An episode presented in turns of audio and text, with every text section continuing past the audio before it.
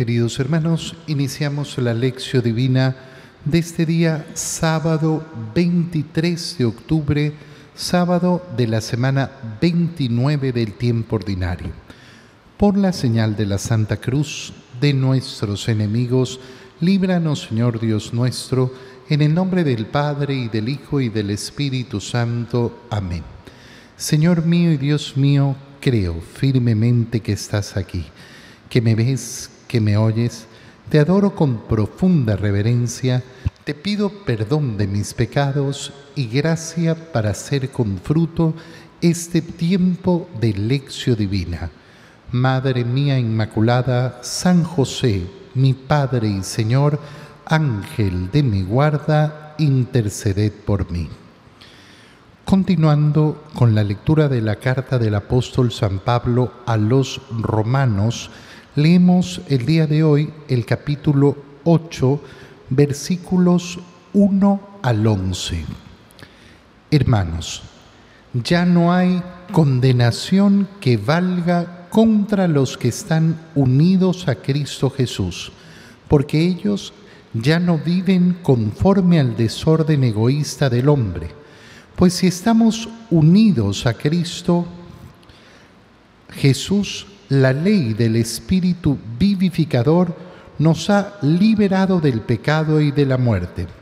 En efecto, lo que bajo el régimen de la ley de Moisés era imposible por el desorden y egoísmo del hombre, Dios lo ha hecho posible cuando envió a su propio Hijo, que se hizo hombre, y tomó una condición humana semejante a la nuestra, que es pecadora, y para purificarnos de todo pecado, condenó a muerte al pecado en la humanidad de su Hijo.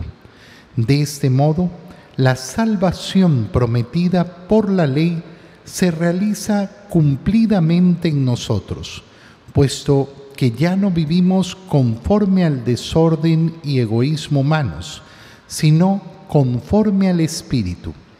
Ciertamente los hombres que llevan una vida desordenada y egoísta piensan y actúan conforme a ella, pero los que viven de acuerdo con el Espíritu piensan y actúan conforme a éste. Las aspiraciones desordenadas y egoístas conducen a la muerte. Las aspiraciones conformes al Espíritu conducen a la vida y a la paz. El desorden egoísta del hombre es enemigo de Dios. No se somete ni puede someterse a la voluntad de Dios. Por eso, los que viven en forma desordenada y egoísta no pueden agradar a Dios.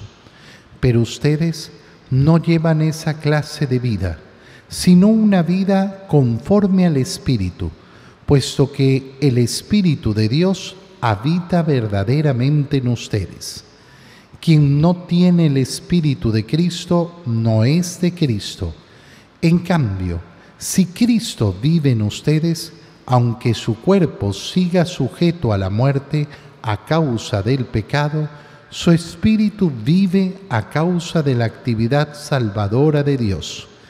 Si el Espíritu del Padre que resucitó a Jesús entre los muertos habita en ustedes, entonces el Padre que resucitó a Jesús de entre los muertos también les dará vida a sus cuerpos mortales por obra de su Espíritu que habita en ustedes. Palabra de Dios. En esta parte de la carta del apóstol San Pablo a los romanos, se intenta, intenta eh, San Pablo explicar la profundidad, no solo que lo intenta, sino que lo realiza, explica la profundidad de esa realidad salvadora que se ha operado en nosotros.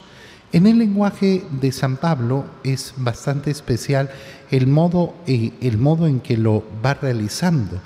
Ya no hay condenación que valga contra los que están unidos a Cristo Jesús. Ya no hay condenación que valga, ha sido vencida esa condena. ¿Qué significa? Significa que una persona que ha recibido el bautizo, ya por haber recibido el bautizo, está salvada, sí y no. Efectivamente, nosotros hemos sido salvados en la cruz de Cristo y en el momento que hemos participado de esa cruz de Cristo el día de nuestro bautizo.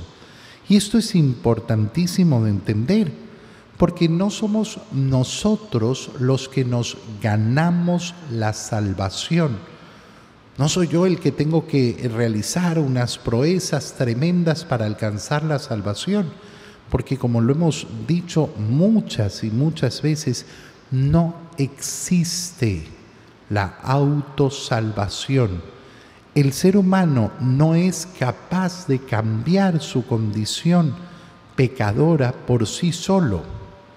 Eso es lo que dice San Pablo cuando explica lo que bajo el régimen de la ley de Moisés era imposible por el desorden y egoísmos del hombre, Dios lo ha hecho posible. Es Dios el que ha realizado la salvación. Es Dios el que nos ha entregado efectivamente esa gracia redentora. Y por tanto, sí, no existe condenación. ¿Por qué? Porque yo ya he sido salvado, he sido partícipe de esa salvación. De ahí la importancia, el amor, el cariño que le tenemos que tener al sacramento del bautizo. Por eso cuando nosotros nos enfrentamos a una situación difícil, siempre queremos que las personas se bauticen. Que un niño está en peligro de muerte, entonces se bautiza inmediatamente.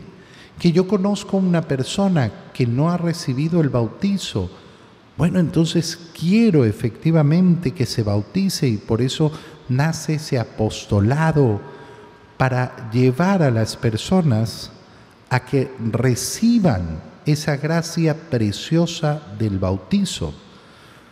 Nosotros formamos parte de esa victoria de Cristo sobre el pecado y la muerte.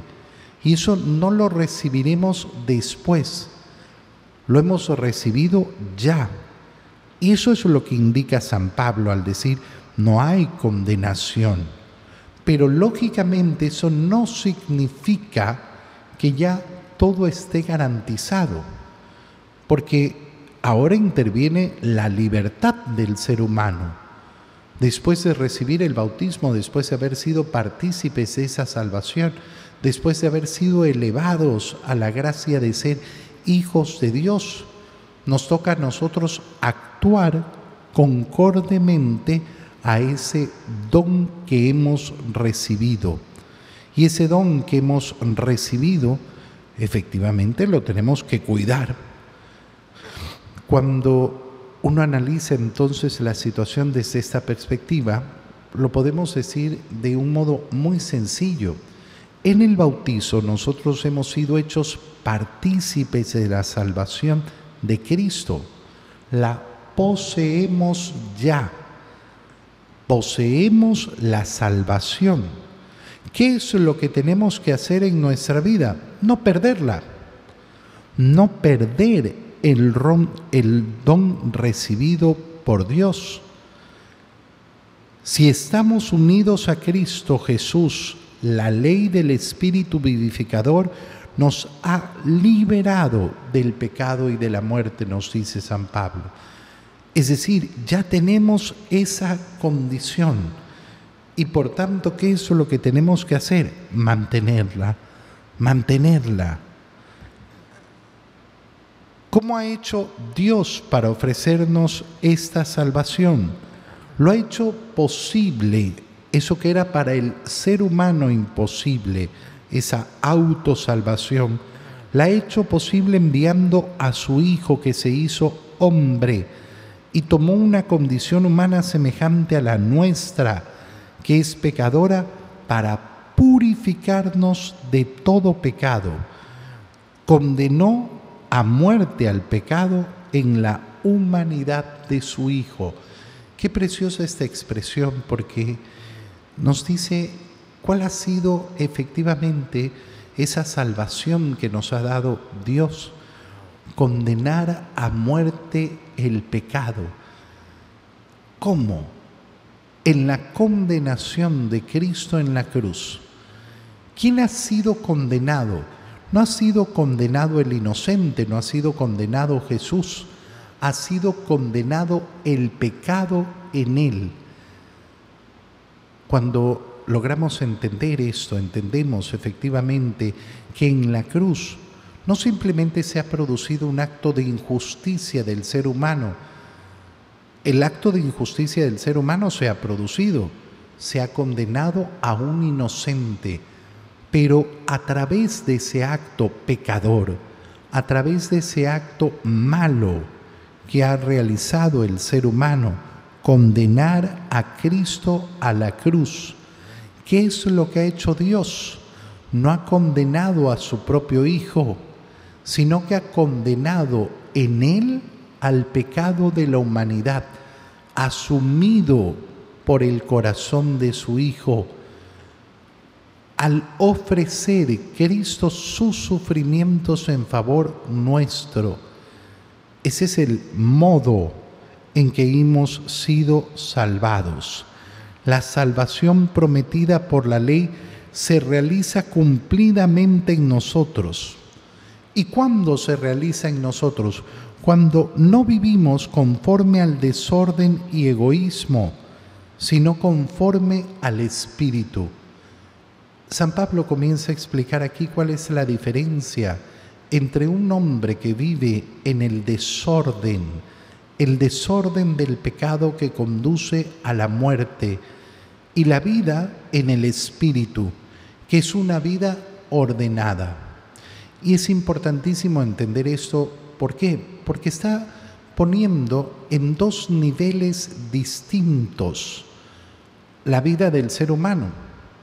La vida del ser humano que ha abierto sus ojos a la gracia de Dios y entiende la profundidad de su existencia y ordena su vida de acuerdo a la finalidad de su existencia y, por el otro lado, un hombre que no tiene esa visión y que por tanto vive inmerso en el desorden del egoísmo, en el desorden del pecado.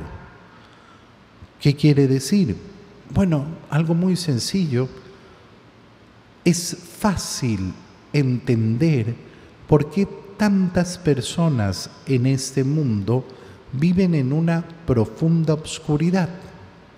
Y es todavía más fácil de entender por qué cuando se decide vivir verdaderamente la gracia de Dios, cuando se decide vivir verdaderamente el camino de la salvación, lo que se produce es que vivimos como si fuéramos locos en este mundo, porque vivimos de acuerdo a otros preceptos, a otros principios, a otras prioridades. Por eso el verdadero cristiano que se vuelve en el mundo se vuelve un bicho raro. Se vuelve un bicho raro delante de las prioridades del mundo.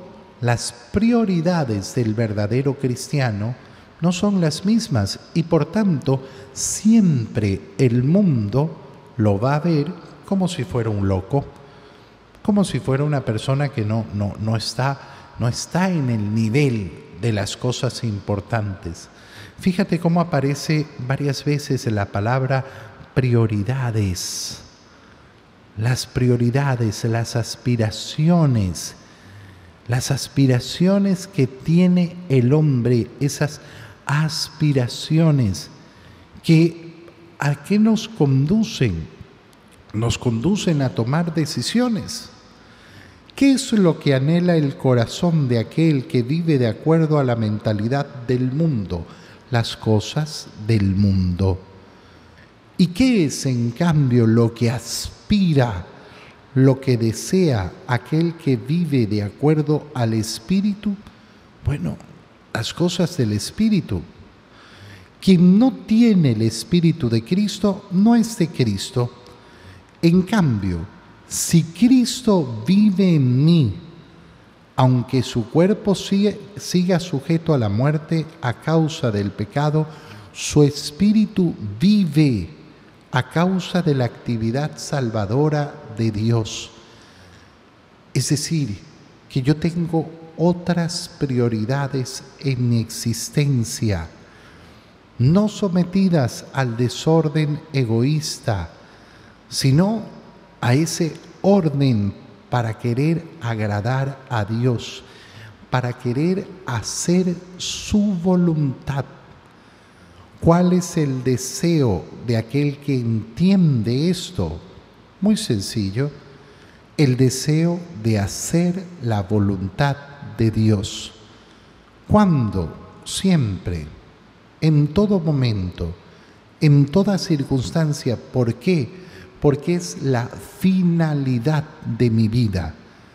Pero aquel que vive en el desorden, aquel que no vive en esa gracia, en cambio no logra no logra no solo hacer la voluntad de Dios, sino que muchas veces no logra ni siquiera conocer la voluntad de Dios.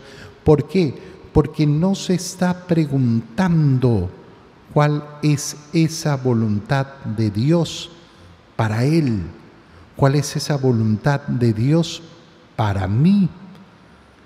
Si Cristo vive en mí, entonces vivo de otra manera si el Espíritu del Padre que resucitó a Jesús entre los muertos habita en, ustedes, entonces el Padre que resucitó a Jesús entre los muertos también les dará vida a sus cuerpos mortales. ¿Qué anhela el ser humano? El anhelo máximo del ser humano es la vida. El anhelo máximo del ser humano es la vida en paz y en felicidad. Bueno, eso es lo que nos ofrece Dios.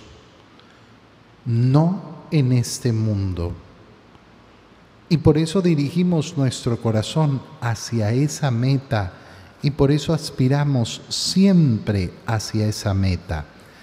En el Evangelio leemos Continuamos con el Evangelio, con la lectura del Evangelio de San Lucas y leemos el capítulo 13, versículos 1 al 9.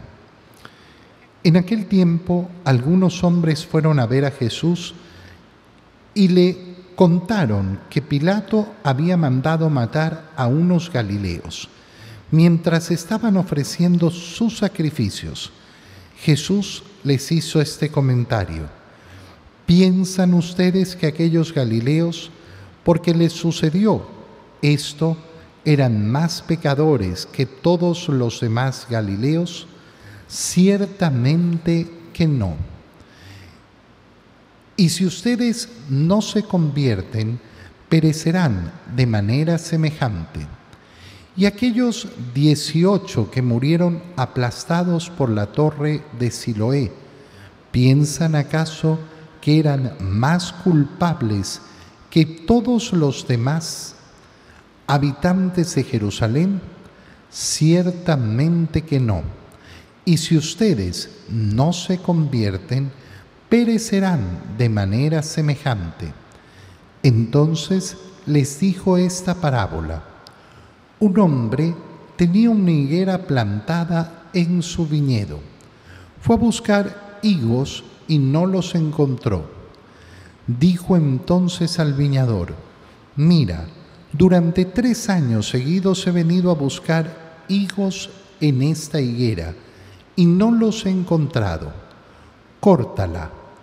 ¿Para qué ocupa la tierra inútilmente?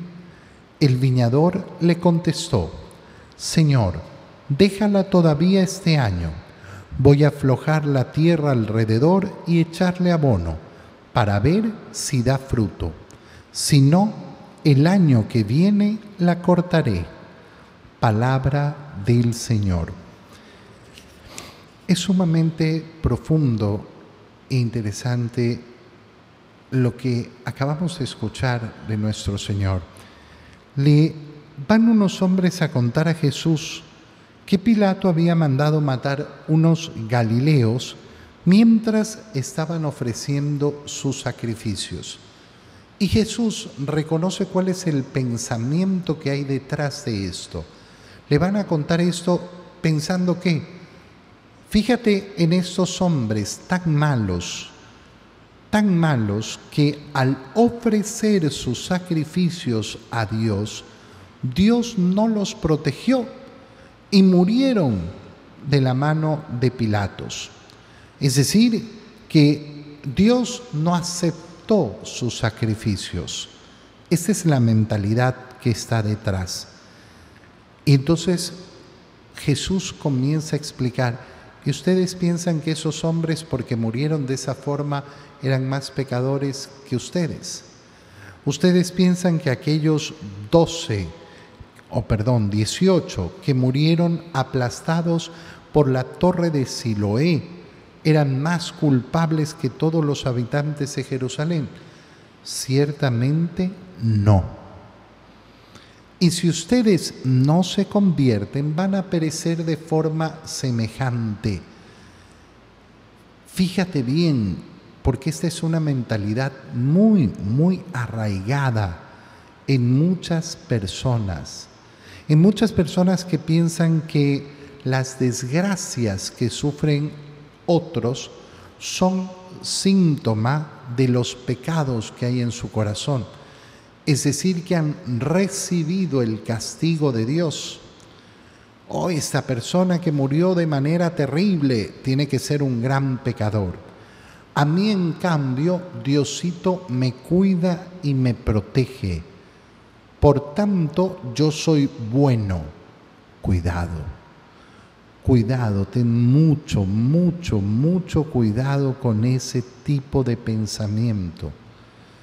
Mucho, mucho cuidado, porque destruye la conciencia, destruye la conciencia y no nos permite entonces mirar la profundidad de nuestros pecados. Yo he sido bendecido por Dios Dios me ha dado muchas cosas. Dios me ha protegido y me ha cuidado. Por tanto, Dios ve en mí a alguien bueno, falso. Dios te ha bendecido, sí, mucho, y te ha cuidado muchísimo, y te ha repletado de su amor inconmensurable. ¿Y por qué? porque a Él le da la gana. No por ti, no por lo que tú eres, sino por lo que es Dios. Porque Dios es bueno. ¿Y con quién es bueno Dios? Con los buenos y con los malos. Por tanto, mucho ojo en esos juicios. No, si esta persona sufrió esto es porque está recibiendo un castigo de Dios. El castigo de Dios viene después de la muerte. Nadie se escapa del juicio de Dios. Nadie, nadie se escapa del juicio de Dios. Y eso es lo que nos tiene que preocupar a ti y a mí, ese juicio del Señor. Y por eso, para explicar esta idea, el Señor recurre a esta parábola. Un hombre tenía una higuera plantada en su viñedo y fue a buscar higos y no encontró hijos. Y entonces le dijo al, eh, le dijo al encargado, tres años he venido a buscar higos en, este, en esta higuera y no hay. Córtala. ¿Para qué ocupa la tierra si no va a dar fruto?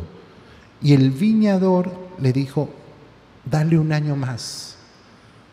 El que tú y yo estemos con vida hoy y no hayamos muerto en ninguna desgracia, en ningún accidente, no significa que Dios eh, nos ve como buenos, sino que nos está dando oportunidad todavía para convertirnos.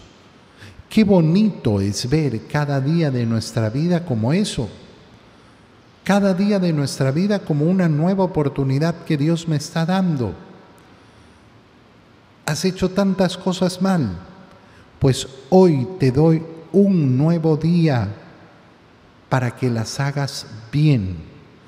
Hoy te doy una nueva oportunidad. ¿Para qué? Para que des fruto.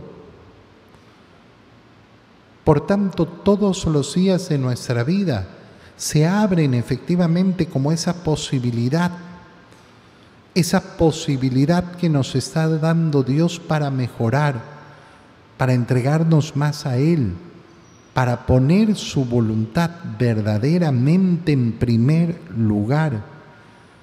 Mira qué distinta es la visión. Mira qué distinta es la visión de aquel que quiere hacer un juicio absurdo. Ah, este fue castigado por Dios, yo debo ser bueno. A darme cuenta, Dios me ha dado un nuevo día, tengo que aprovecharlo tengo que aprovecharlo. ¿Por qué? Porque significa que todavía espera más de mí. Todavía espera Dios más de mí.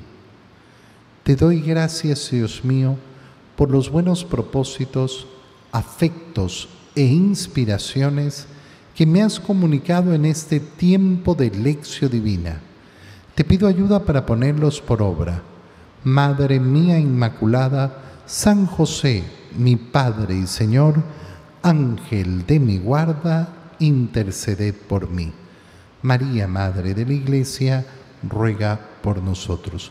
Queridos hermanos, que tengan un feliz día.